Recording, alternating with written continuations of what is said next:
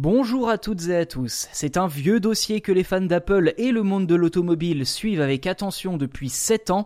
Le projet d'une voiture Apple est toujours d'actualité, même en 2021. D'après l'agence de presse Reuters, cette invention aurait même trouvé un second souffle au point d'envisager une commercialisation dans les années à venir.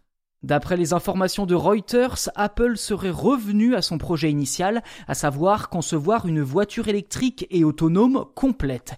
Durant plusieurs années, la marque à la pomme voulait seulement se contenter de créer un système de conduite autonome qu'il aurait fourni ensuite à d'autres fabricants.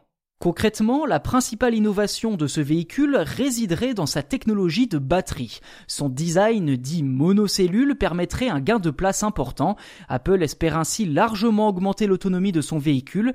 Par ailleurs, cette batterie reposerait sur une technologie lithium fer phosphate plus sûre que le traditionnel lithium-ion des smartphones. Ceci dit, plutôt que de partir d'une page blanche, la solution la plus appropriée pour Apple serait sans doute de s'entourer d'un constructeur bénéficiant déjà d'une expérience en matière de construction automobile. D'après le site ZNet, Apple serait entré en contact avec le fabricant sud-coréen Hyundai Motor Group afin de développer et produire cet Apple Car. Si une commercialisation était un temps espérée d'ici 2025, il semblerait que la voiture ne sera pas prête avant 2027 à moins bien entendu qu'Apple décide finalement de ne pas créer sa voiture autonome du tout.